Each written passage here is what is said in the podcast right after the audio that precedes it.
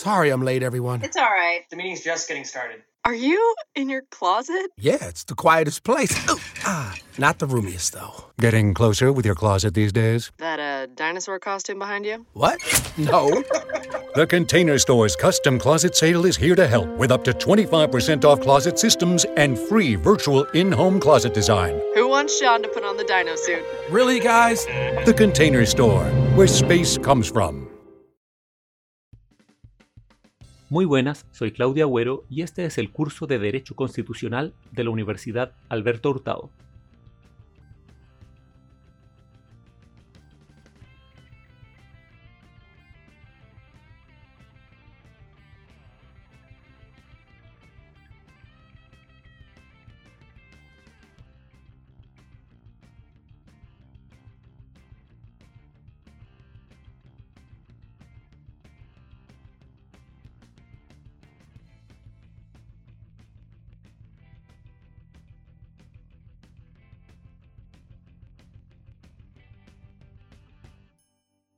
Esta es la cuarta sesión del curso Derecho Constitucional 2.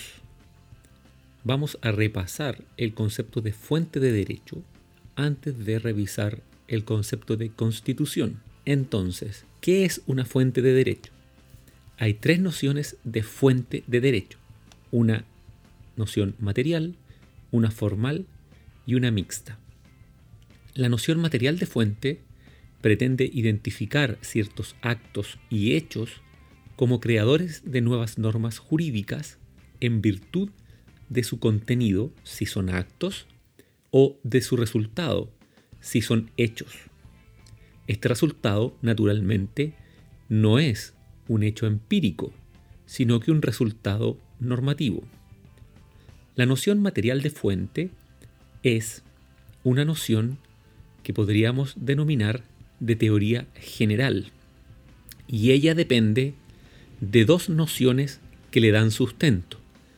Primero, la noción de derecho como conjunto de normas y, en segundo lugar, la noción de norma concebida como prescripción abstracta y general.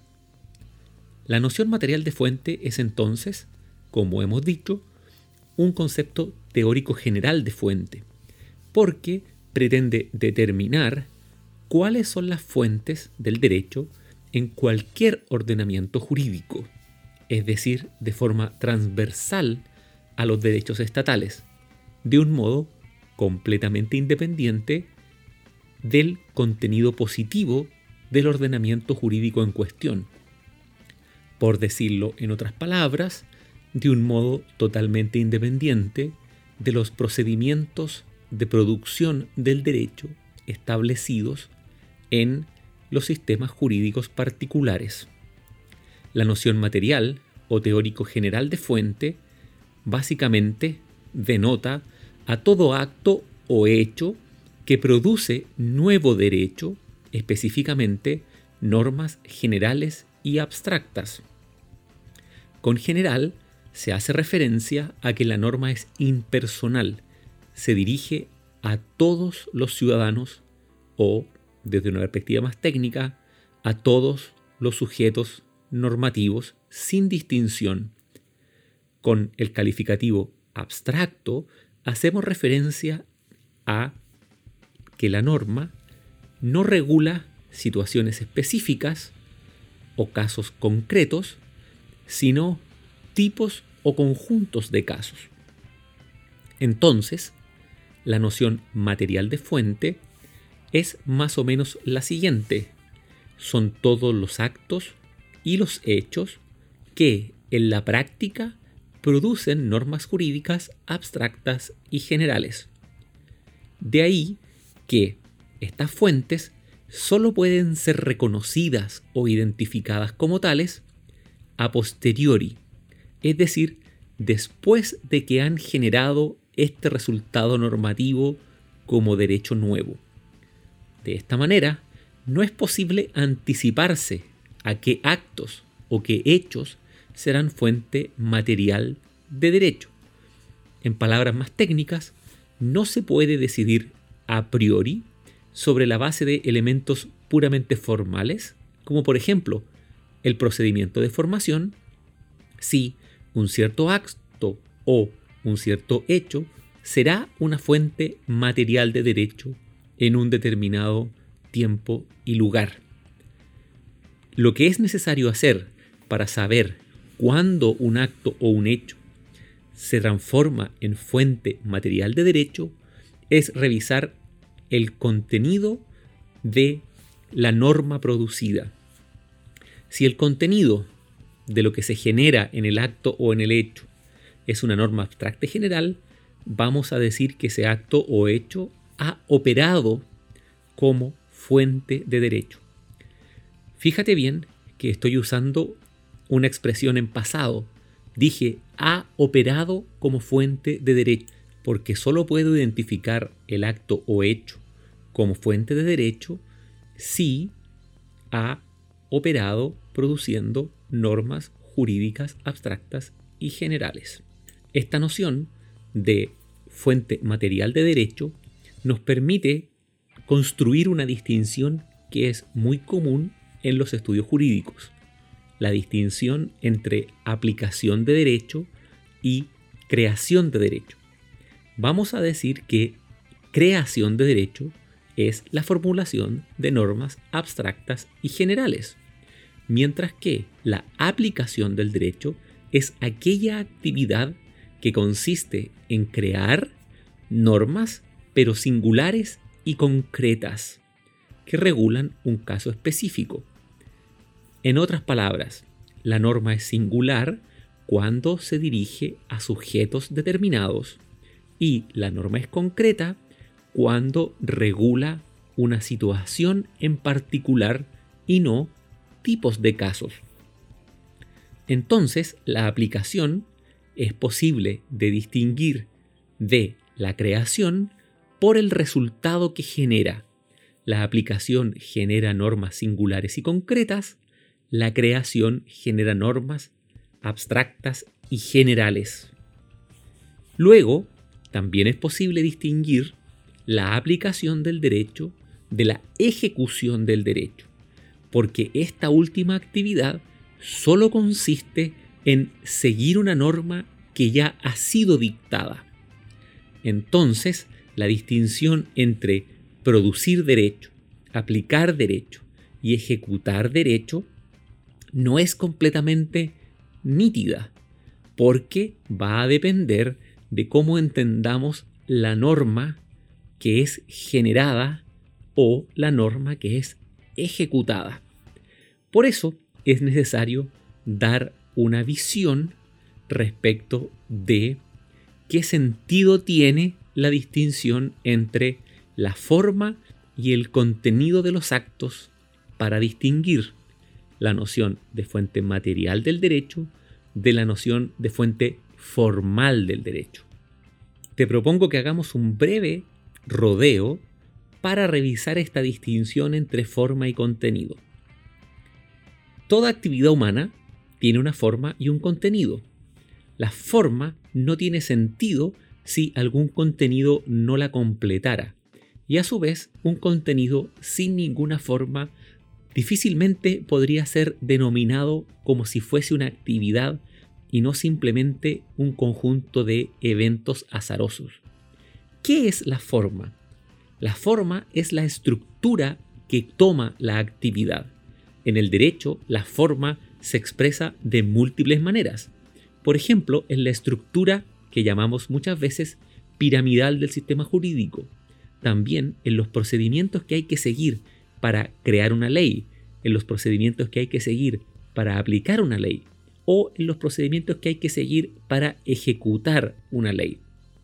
También la forma se expresa en los mecanismos de distribución del poder político y en las funciones o actividades que el Estado debe realizar, como prestar educación, prestar salud, construir casas, mantener las carreteras, cobrar los impuestos. Las formas fueron inventadas como elementos indispensables para contener un fondo o un contenido. Si el derecho fuera un conjunto de archivos de un computador, la forma es el sistema operativo, el Windows o el iOS.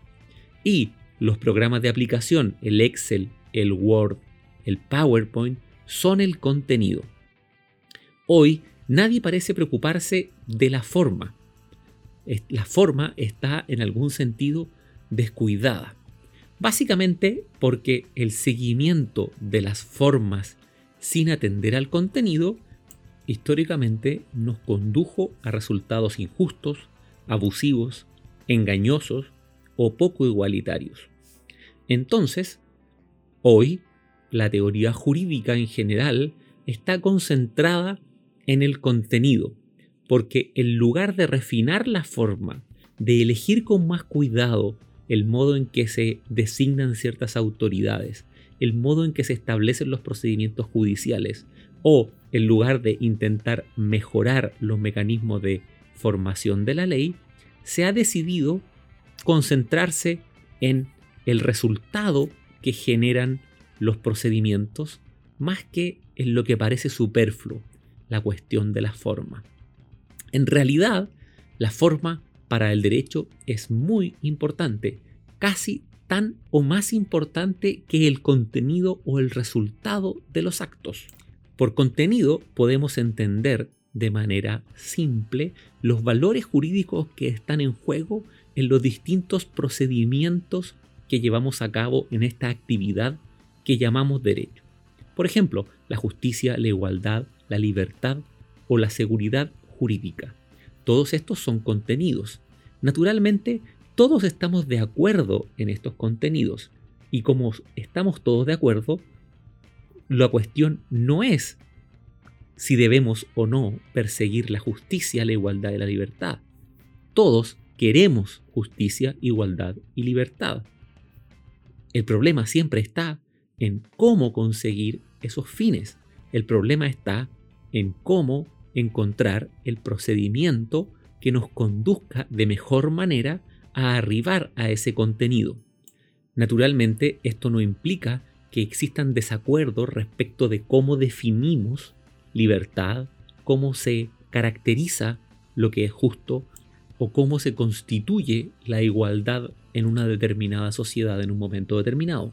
Este problema de fondo, que parece ser siempre el más importante, el más dramático, en realidad uno podría dejarlo de lado. Podríamos imaginar que todos los ciudadanos de una sociedad llegamos a un acuerdo sobre qué es la justicia, qué es la igualdad o qué es la libertad. La cuestión entonces, si llegásemos a ese acuerdo, siempre quedaría pendiente el problema de la forma. Los contenidos que sostenemos como deseables, estos valores, siempre van a necesitar un modo de proponerse, un modo de acordarse o un modo de ejecutarse.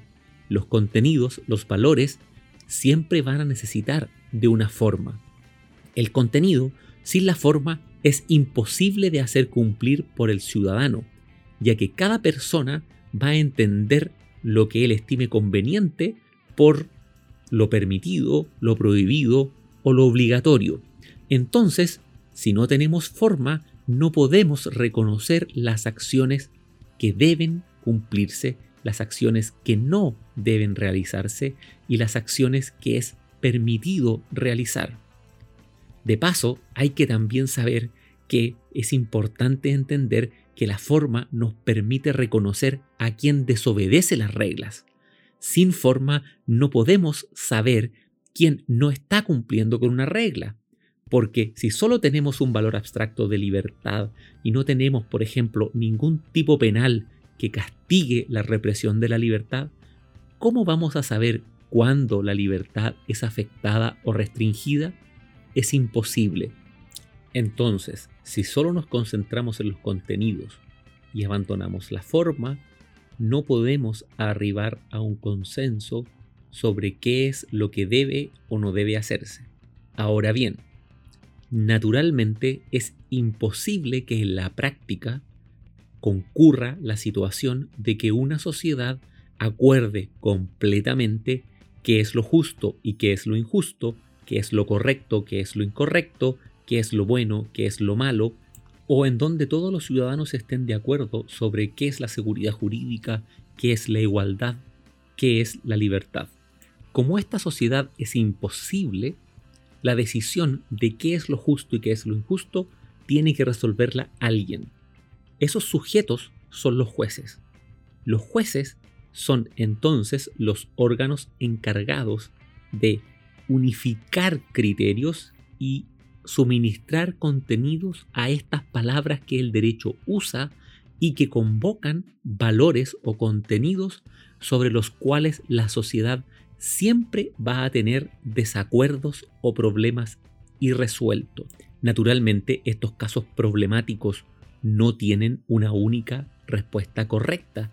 No existe una única y verdadera solución que determine siempre y para todos los casos imaginables qué es la libertad, qué es la seguridad jurídica, qué es la igualdad o qué es, por ejemplo, el derecho fundamental de la vida.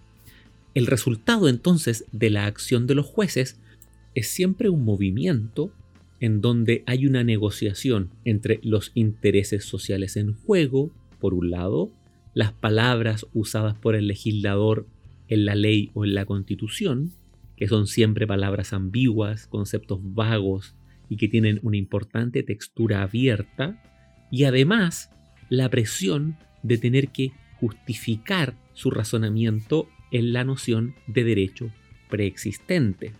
Entonces, ¿qué podemos hacer para ir finalizando este rodeo?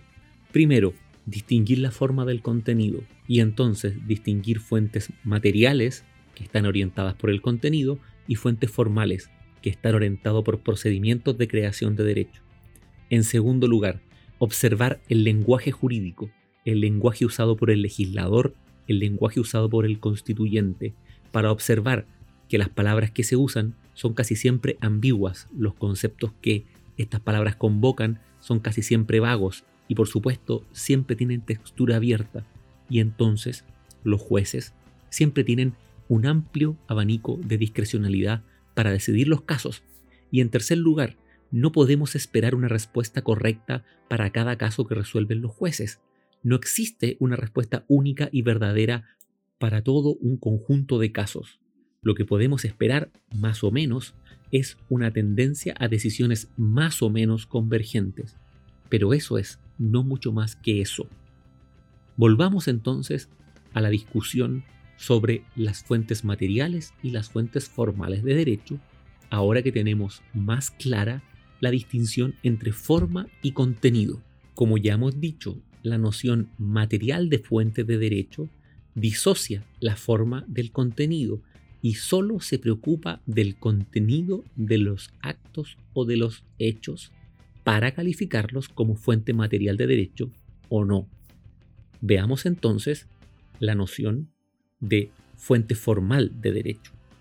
Una fuente es formal cuando ella pretende identificar ciertos actos y hechos como fuente de derecho con independencia de su contenido o resultado. Entonces lo que se deja de lado aquí es el contenido y nos concentramos en la forma. Entonces, la concepción formal de fuente pretende identificar ciertos actos y hechos como fuente de derecho con independencia de su contenido o resultado.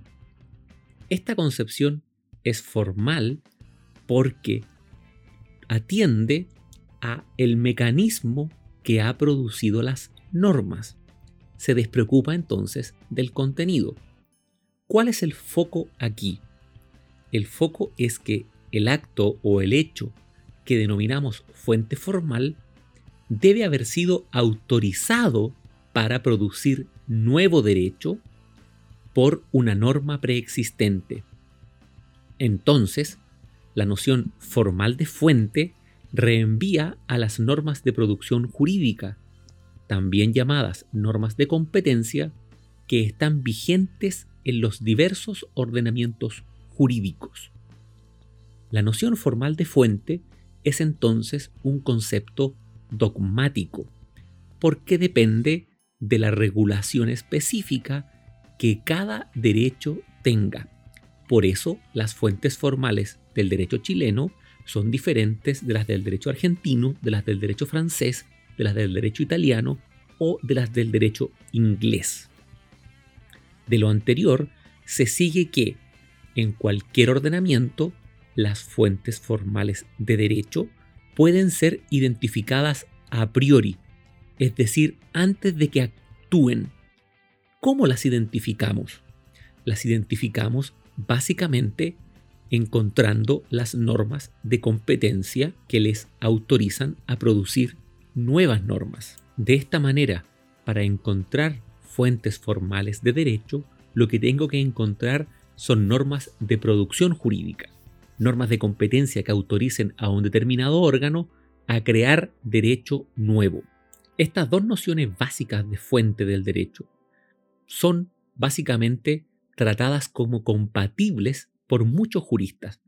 Esto resulta dudoso desde un punto de vista teórico, pero no vamos a profundizar en esto porque es materia de otro curso. La cuestión entonces es que para muchos abogados el criterio formal se combina con el criterio material para identificar las fuentes del derecho.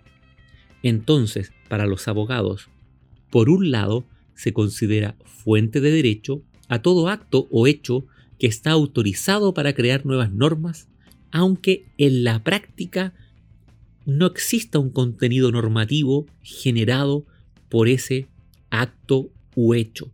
Esto es el uso típico del criterio formal. Ejemplo claro. Las normas que permiten dar la nacionalidad chilena por ley.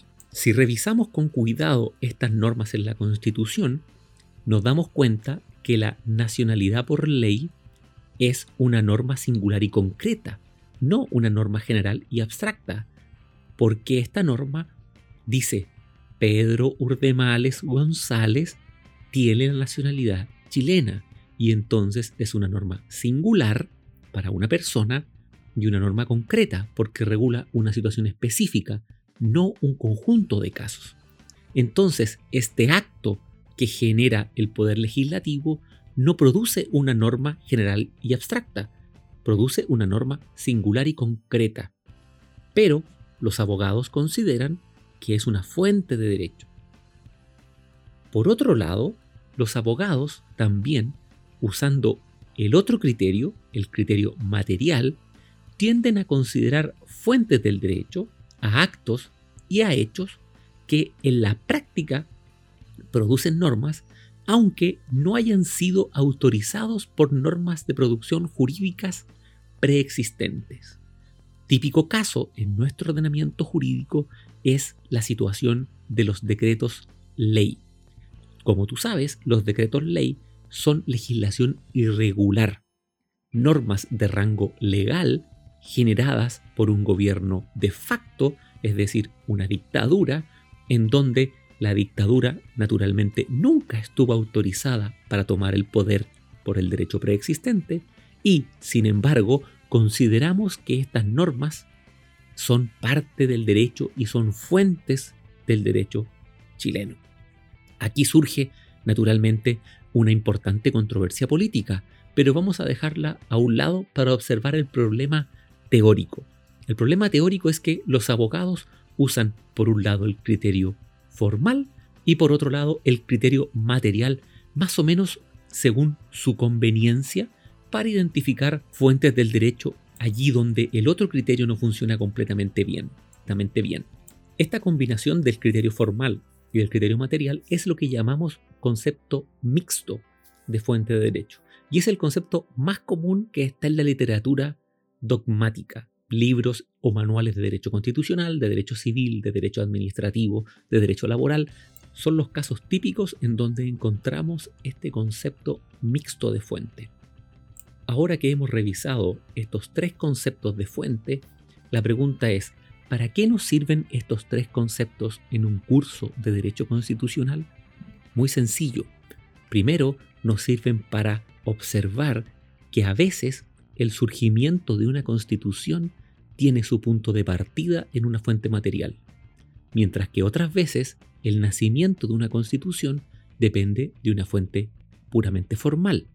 Además, nos permite observar con más detalle la distinción entre poder constituyente originario y poder constituyente derivado, porque el poder constituyente originario al ser un poder no autorizado por las normas preexistentes, debería funcionar como fuente material, mientras que el poder constituyente derivado, al ser regulado por la propia Constitución, debería funcionar como fuente formal. No voy a profundizar en esto porque la sesión más o menos llega hasta aquí. En la próxima voy a revisar cómo se expresan las tareas de producir derecho, aplicar el derecho y ejecutar el derecho en las funciones del Estado. ¿Cómo se relacionan entonces estas tres tareas con los órganos ejecutivo, legislativo y judicial? Bueno, hasta aquí esta sesión.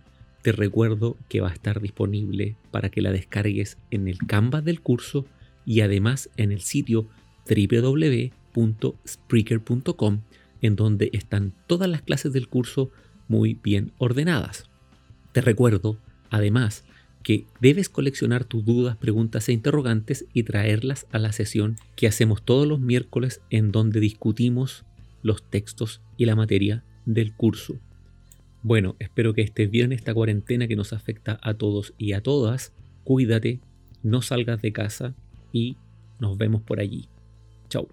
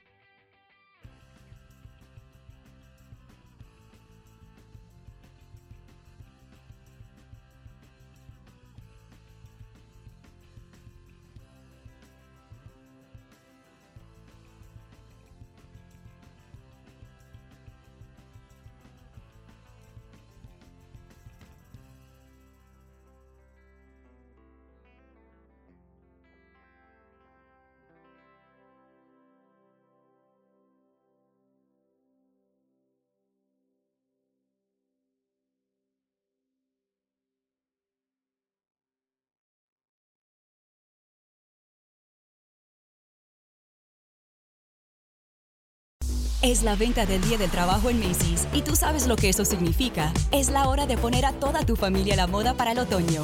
Usa tu cupón o tarjeta Macy's y obtén un 20% menos extra de las ya increíbles ofertas, como un 25 a 40% menos en jeans de diseñador que usarás toda la temporada y un 25 a 50% menos en moda para niños y bebés. Además, compra un brasier, obtén uno al 50% menos. Y no te pierdas los días de bono de Star Money de hoy al lunes en Macy's. Más información en macy's.com barra Star Money. Sorry I'm late, everyone. It's all right. The meeting's just getting started. Are you in your closet? Yeah, it's the quietest place. Ooh, ah, not the roomiest, though. Getting closer with your closet these days? That uh, dinosaur costume behind you? What? No. The Container Store's custom closet sale is here to help with up to 25% off closet systems and free virtual in home closet design. Who wants Sean to put on the dino suit? really, guys? The Container Store, where space comes from.